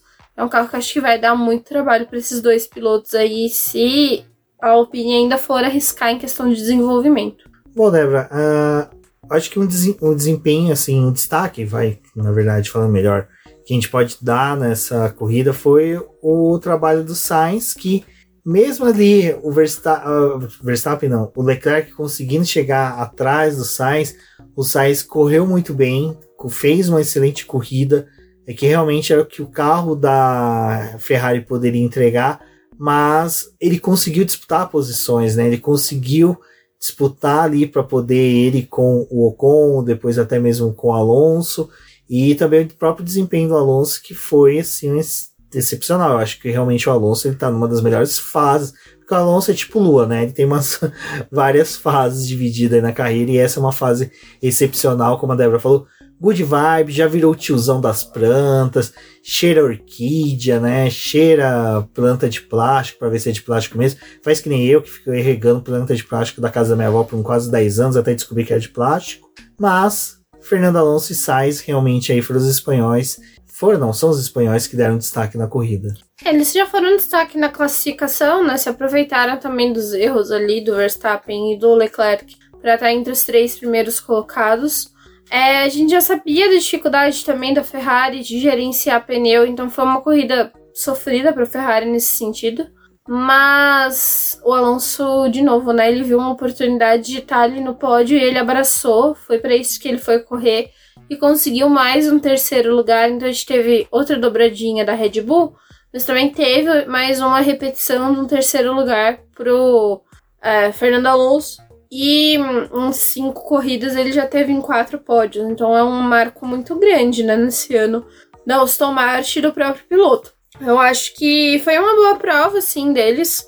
É, o Sainz também perdeu a posição pro Russell, né? Então a gente viu aí uma corrida em que ele não teve mais o que fazer, porque também foi ultrapassado pelo, pelo Russell. Mas acho que nesse sentido a Mercedes também trabalhou bem em questão de estratégia, porque isso possibilitou né, que o Russell ganhasse posição e terminasse à frente. Mas acho que os três fizeram uma prova assim, interessante, pelo menos teve algum assim, algum duelo, uma mexida durante a corrida entre eles. E o Alonso, cara, acho que é um ano muito bom dele, assim, tipo, compensa muito. Tá acompanhando a categoria, porque por mais que estejam as coisas, tipo, muito monótonas lá na frente, o Alonso tá dando essa animada, né? Porque quando ele tem a chance de estar no pódio, ele tá abraçando. Bom, e agora falar dos dois primeiros colocados, em que Pérez largou na pole. Dizem tá aquela coisa meio estranha, porque uma galera aí foi ver realmente o board do Pérez, aonde você o, o pode ouvir os rádios e parece que realmente o Pérez não ficou tão no escuro como aparentou, é, mas ele ainda ficou sem algumas informações pela equipe sobre o Verstappen. Mas de qualquer forma não é algo que prejudicou a corrida dele, porque o próprio Pérez durante o final de semana inteirinha falou, né, que não estava acertando, a Débora ressaltou isso agora há pouco, e a pole caiu no colo dele. É um daqueles poucos casos que realmente a gente pode usar esse termo, porque eu não sou muito fã de falar que é a vitória, a pole caiu no colo do piloto, porque sempre tem uma construção a partir dele. Mas nesse o próprio Pérez falou isso, né? Não, nesse caso realmente caiu, né? Não tinha. Ele tava ali no melhor lugar, fez o que tinha que fazer. Então também teve a questão da estratégia, né? Que foi algo que eu ressaltei no texto hoje lá no BP, comentando sobre o que aconteceu na corrida. É que o Pérez, ele largou numa estratégia que era normal pro que tava ali pros primeiros colocados, que seria iniciar com os pneus médios e avançar para os pneus duros. O Verstappen, por estar no nono lugar, a Red Bull, apesar de saber que ele tinha um carro é, muito rápido, que mesmo com o pneu médio ele renderia para estar nas primeiras posições, eles fizeram a estratégia inversa. Então ele largou com os pneus duros e garantiram os pneus médios para o final da corrida. Com isso ele teve mais aderência no final da prova, mas ele também tinha uma performance mais veloz, porque o pneu médio ele é muito mais rápido do que um pneu duro. E isso acabou colocando a corrida do Pérez é, em xeque, né? Porque não tinha como o Pérez bater o Verstappen usando pneus duros é, que já estavam degradados com os pneus médios dele. E para o Pérez não compensava fazer uma outra parada porque ele de fato não ia chegar no Verstappen. Então a vitória do Verstappen também era meio que algo certo a partir do momento que a Red Bull optou por fazer uma estratégia diferente e meio que anulou assim tipo a briga deles em pista. Porque se eles tivessem numa estratégia mais semelhante, o desempenho dos pneus estaria mais próximo. Ainda assim, o Verstappen provavelmente estaria rendendo mais, porque o carro dele no fim de semana é, já tinha se mostrado muito melhor e ele estava gerenciando o pneu melhor do que o Pérez. Mas a estratégia inversa colocou o Verstappen para poder vencer a corrida de fato, não tinha muito o que fazer, mas a Red Bull conseguiu é, salvar uma dobradinha. Bom, a gente ainda tem mais três tópicos aqui no, no, na pauta. Vai ser bem rápido, mas tão rápido quanto uh, vai ser esse final agora.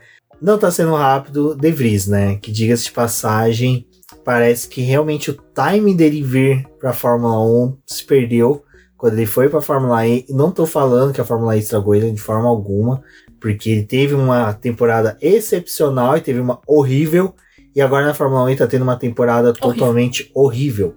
É, o Tsunoda é o cara que tá sendo destaque. A gente viu o Tsunoda correndo muito bem, sabe? Conseguindo ali um bom resultado com esse carro, que também da AlphaTauri não é um dos melhores. Tá sendo Uma... regular. Exato, é essa que é a questão. Ele tá sendo mais regular que o De Vries. Ele tá sendo muito superior ao De Vries. Então, assim, um piloto que, para mim, o Tsunoda tinha que ter um companheiro mais velho, se ele já é um piloto da academia da Red Bull eles queriam que desenvolver ele, era ter um piloto mais velho ali para acompanhar ele, né? Não um iniciante como é o De Vries, que apesar de Hulk já tá com seus 28, 29 anos de idade. Então, assim, é... não tô falando que idade vai prejudicar o desempenho, porque Fernando Alonso tá aí, né, pra demonstrar para todo mundo. A questão do De Vries é que, assim, é... ele teve aquela corrida que ele substituiu o álbum que ele foi bem. Então você tira, tipo, ah, tá, o cara fez uma corrida interessante aqui com o Williams, foi, um, foi um, o que praticamente garantiu que ele tivesse na AlphaTauri que tivesse esse interesse.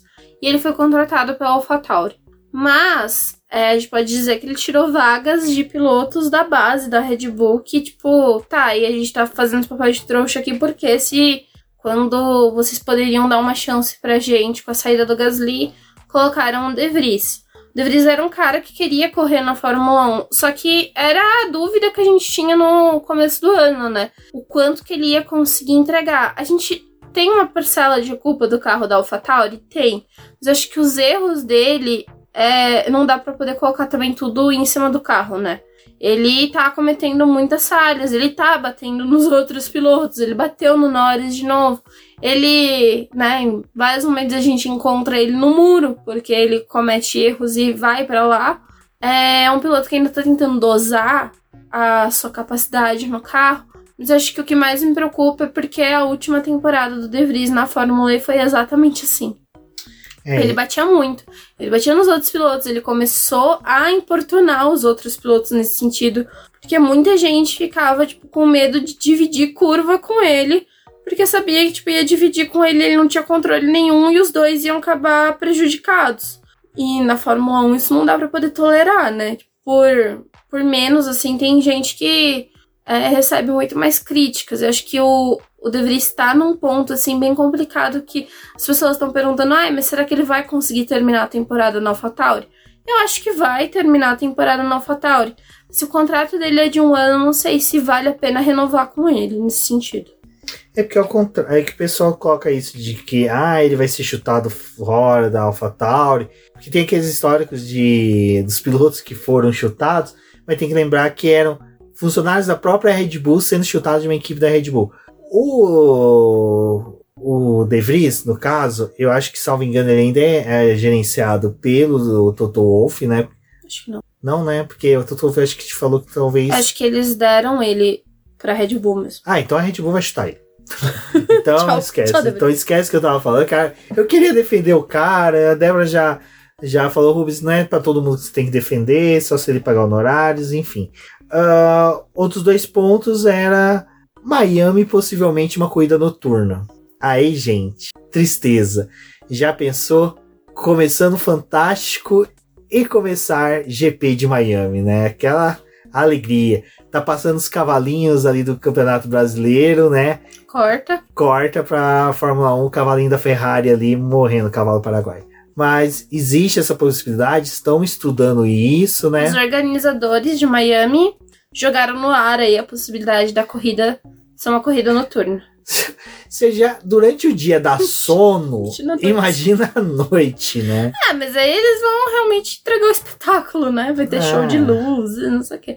Ai, gente, assim, a grande dificuldade de fazer Miami à noite é a mesma dificuldade que tem de fazer em outros lugares corridas noturnas. Porque você vai tirar, uh, vai acabar fazendo uma corrida que passaria de madrugada na Europa e aí você perde a audiência. Assim, não entendo porque o povo europeu não consegue acordar de madrugada para poder assistir uma corrida no ano, sendo que a gente acorda o ano inteiro para poder assistir corrida de madrugada. Mas enfim, gostaria de entender qual o problema do sono dos europeus. Por quê? Porque não podem acordar. Mas tem, eles têm esse medo, né? De perder a audiência. Acho que deveriam ter medo de perder a audiência, mas porque a corrida é ruim. né? Se nem a corrida de dia. Eu acho que é boa, se imagina eles fizessem como era ali nos tempos gloriosos da Fórmula 1 da década de 60, 70, 80, que você tinha corrida no sábado. Talvez. Então, é não descartam boa. essa possibilidade, né? Porque de, a corrida. Que sábado à noite, europeu de Las já Vegas. tá ali, enchendo a cara nos pubs, os alemães enchendo essa cara de cerveja, italiano de macarronada. A corrida de Las Vegas e... vai acontecer à noite na América, né? Madrugada aqui no Brasil. Mas na Europa vai ser de manhã. Então eles também vão conseguir, tipo, fugir da madrugada dos, dos europeus, né? Vai ser de manhãzinha, eles pegam a corrida ali de manhã, beleza. Eles estão com essa dificuldade de, tipo, se mudar Miami pra noite, teria que encontrar um horário melhor e ver da, com a questão de, tipo, vão perder o quanto de público. É, outra coisa que chamou a atenção. Como se não tivesse perdido esse final de semana, né? ah, então, aí é ótimo, ótimo você tocar nesse assunto, porque tem uma desculpa dos organizadores de Miami pro GP de Miami desse final de semana. Que o pessoal viu as arquibancadas meio vazias e falou, tipo, ué, mas ano passado parecia que a situação tava um pouco melhor. Aí eles falaram: não, mas a gente vendeu todos os ingressos, todos os ingressos estão vendidos. É Inventinho, É. né? Os robôs da Inventinho. Essa aqui era a estrutura que a gente queria mesmo, porque a gente, não, quer, a gente quer evitar filas, Ah, a gente que, quer evitar problemas. Que pros- pessoas gente que pessoas finas, né? gentinas, né? Como eles são bonzinhos. São bonzinhos. né? Falaram isso, né? Que ah, Vocês fazem gente- isso no Brasil, né? A gente tem que. O nosso objetivo é ano após ano ir aumentando o público. E aí entra naquela outra coisa, né? Que o americano ele não gosta de ser trouxa, né? Mas são. Mas são, muitas vezes são. Mas assim, é muito caro o GP de Miami. Tem uma estrutura, tem uma estrutura, mas é muito caro. E a estrutura que tem muito é pro pessoal que é VIP, não é pro pessoal que comprou o ingresso da arquibancada. E aí a Fórmula 1 ela se aproveitou daquela coisa de tipo, ai, nossa, olha que bela estrutura que os outros campeonatos dos Estados Unidos fazem. Vamos fazer um show também? Fizeram. Mas não teve show na pista, né? Não teve ação. Assim, tipo, teve ultrapassagem? Teve, mas é aquela corrida monótona. Diferente do que é, tipo, um show da Indy, em que você tem, tipo, um show também muitas vezes na pista. Tem corrida ruim na Indy? Tem. Mas eu acho que é bem menos do que vem acontecendo na Fórmula 1. E outro ponto é, né, tipo, com três GPs nos Estados Unidos, era o pessoal mais estava temendo. Tipo, será que isso não vai ser ruim pra categoria? Porque por mais que as pessoas até tenham um poder aquisitivo, eu acho que, tipo assim, de você ir pra uma corrida de Miami, que é extremamente cara, às vezes compensa você ir pra Austin e ver uma corrida melhor em Austin do que ver uma corrida em Tá Miami. difícil de Que tá difícil de né? acontecer, mas, em- mas em Austin é um pouco mais possível. E agora Cara, tem a Las Vegas. Os deuses né? do automobilismo estão falando assim: eu vou fuder a Fórmula 1 no- nos Estados Unidos. Vocês não vão ter corrida boa aqui. Vocês vão meter 30 corridas, não vai ter corrida boa. Sabe Brasil que vocês cagam na cabeça dos brasileiros? Ali vai ser corrida boa. Aí o que, que eles fazem? Tem corrida boa na pista, pra que, que a gente vai agradar os brasileiros? Deixa lá, espetinho mimim gelado, cerveja quente cremosa, tristeza. Bom, sabe o que, que é triste? É quando a gente vai lá na Stock Car, a gente vai na Truck, aí tem um briefing com jornalistas, o pessoal explica o que, que é red zone, o que você pode e não pode fazer no pit lane, você não pode atravessar na frente do carrinho que tá passando, você não pode capacete. tem que usar capacete. Cara, a CBA no Brasil, nesse ponto temos que concordar, ela é chata pra caramba. A Vicar, que organiza a Stock Car, é chata pra caramba com a galera segurança. Que vai transitar nos boxes, vai transitar ali. E ainda assim tem problema. E mesmo assim tem problema. Mas pelo menos a gente pode falar que, graças a Deus, não tem histórico de incidentes como teve agora na Fórmula 1 em Baku, né? Na Austrália. na Austrália e agora No novamente e nos. Estados Unidos, o nosso amiguinho da FIA atravessando na frente do Norris. Se fosse o Carlos Sainz que estivesse entrando, que diga de passagem tomou outra punição, que entrou a mil por hora dentro dos boxes, tinha atropelado aquele cara. Sabe? É, o carro da Ferrari ia ser vermelho por outro motivo. Miami é um circuito, né? Como a Denise tinha ressaltado, a entrada da pit lane ela é cega, tem um ponto cego ali. E pra essa corrida, como eles tiveram problema, no Azerbaijão eles mudaram as diretrizes. Uhul! Comemoração. É, mudaram as diretrizes para que não fosse liberado o pit lane antes da bandeira quadriculada ser agitada e marcar o encerramento da corrida. Não é para os VIPs estarem naquela área, não é para os fotógrafos estarem ali, nem para os fiscais. É para o pódio, a cerimônia no pódio, aquele espaço ser organizado depois que, a- que o evento acabar, depois que a corrida acabar. E ainda assim teve um problema com o Norris, né? Pessoal, é que chegou droga na favela. é por isso que tá o foguetório. Eu não sei porque fogos num- numa segunda-feira à segunda-feira. noite, né? Tá tendo algum jogo que a gente não sabe. Exatamente. Mas te- teve essa questão, né? E o Norris quase de novo acertou alguém. É. Miami, né? Miami tá, tá tudo lindo. Vamos ver o que vai acontecer nos outros GPs, se vão ter outras reclamações. Mas é algo. É uma norma de segurança e é interessante. Tipo, até então eles não tinham pensado, né? Que, tipo, realmente aquilo ali era uma coisa de segurança. Porque esperaram acontecer tudo o que aconteceu pra falarem, é, Mas aí ninguém tem muito. Assim, as equipes não têm muita mania de trocar pneu na última volta. Tá, você pode não ter, mas pode ter um carro que tem problema e resolve não ficar na pista para poder não atrapalhar a invasão, todas essas coisas. E aí vai e acontece isso de novo, né? Então tem uma nova mudança, aconteceu isso em Miami, vamos ver como é que vai ser para as próximas corridas.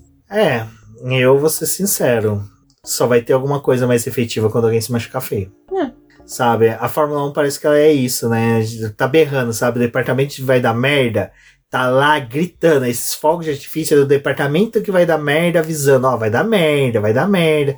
E a Fórmula 1, não, deixa, ei, que que é isso? Não vai dar merda, não. Mas enfim, amigos, obrigado a todos que eu vi. Ah, não, a gente tem que dar. Vai dar nota pro GP, Débora. Ah, Eu gostei, o Massinha, o Massinha desaposentado soltou essa no Twitter, foram as melhores, né? Nota, e teve uma seguidora dele que comentou, nota de repúdio. nota de repúdio. Eu comentei nota dó, dó mesmo, dó, dó. Eu acho que assim, eu vou ser sincero, eu não vou dar zero, porque Hamilton, Alonso, Verstappen, Pérez e Sainz deu, fizeram a corrida ser legal. Até o Magnussen brigando com o Leclerc fez a corrida ter aqueles momentos. Sabe aqueles momentos que, cara, é sério, tinha hora que eu tava assim. Ah, eu acho que eu vou sair pra pegar alguma coisa pra comer, pra beber. Aí tinha esses brilharecos. Aí eu voltava e falava, não, não, vou aguardar. Aí pensei, pô, não tá acontecendo nada. Vou levantar. Não, dá. Então, assim, de certa forma, teve uma coisa ou outra. A gente fala que a corrida é chata, mas assim, podia ser melhor? Poderia. Faltou um Latifi? Faltou um Latifi. Então, o Latifi usava o número 2, né? Na, na Fórmula 1, não, né? Não, o Sargent usa. É o Sargent que usa o 2. Tadinho do Sargent, né? Coitado. Passou vergonha na frente da família. Imagina, o cara leva a família inteira. Vem assistir a cuidar da Fórmula 1. A avó dele dormiu no meio da corrida. O tio ficou lá comendo pavê. Enfim, eu vou ser sincero, vou dar uma nota 4,5. Ah, eu acho que dois, tá bom. 2 tá bom. Tá, pelo show que teve no começo. Não, aquela, Pela apresentação. aquela pilotos entrada foi, foi, que foi sensacional, gente. Foi o puro suco do Você viu o comentário dos o pilotos? Todos os pilotos odiaram. Porque, tipo assim, cara. não. Eles não são isso, né? Eles não estão Não, acostumados e- com isso. E assim, a, a, a Fórmula 1 tem toda uma. Como poderia dizer? Tem todo um processo antes de começar a corrida.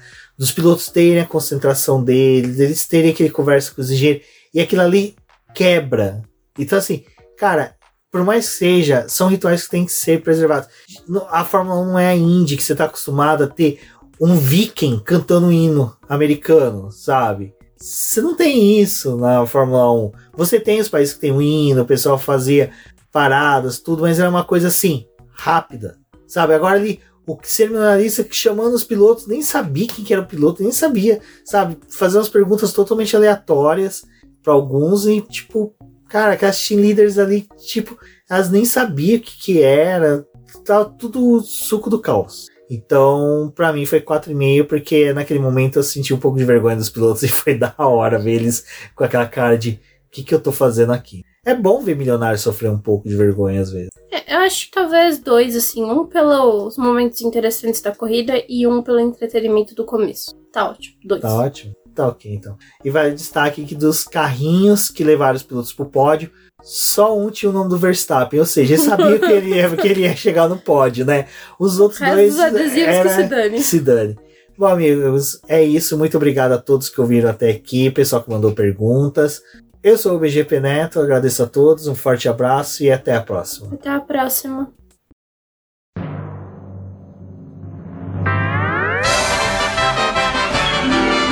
E agora vamos agradecer nossos apoiadores, aqueles que auxiliam o Boletim do Paddock através do financiamento coletivo e contínuo do Apoies. E são eles, Ricardo Bannerman, Maia Barbosa, Elezer Teixeira, Luiz Fex, Arthur Felipe, Rafael Celone, Will Mesquita, Antônio Santos, Rogério Furano, Helena Lisboa, Cássio Machado, Carlos Del Valle, Bruno Vale, Eric Nemes, Bruno Shinozaki, Alberto Xavier, Will Bueno, Ricardo Silva, Beto Corrêa, Fabrício Cavalcante, Arthur Apóstolo, Sérgio Milano, Melquiades Veloso, Micael Souza, Ezequiel Bale, Silney Messi, Rafael Arílio, Rafael Carvalho, Fábio Ramiro, Lauro Vizentim, Maria Ângela, Thaís Costa, Rafael Catelã, Jane Casalec, Carlos Eduardo Valese, Tadeu Alves, Paula Barbosa, Ale Ranieri, Leandro Nogueira, Bianca Mês, André Brolo, Bruno Lima, Ivan Grego, Maicon Tavares, Talita Santos, Diego Machado, Gabriel Sawaf, João Guilherme, João Rai e Gustavo Frigoto. Muito obrigado a todos aqueles que apoiam o Boletim do Paddock e auxiliam no nosso desenvolvimento e crescimento. E se você quer apoiar também o Boletim do Paddock, entre em contato com a gente através dos nossos perfis oficiais ou acesse o link apoia-se.com barra Boletim do Paddock e lá você terá as opções de apoio ao Boletim do Paddock. Um forte abraço e obrigado. Isso é tudo, pessoal.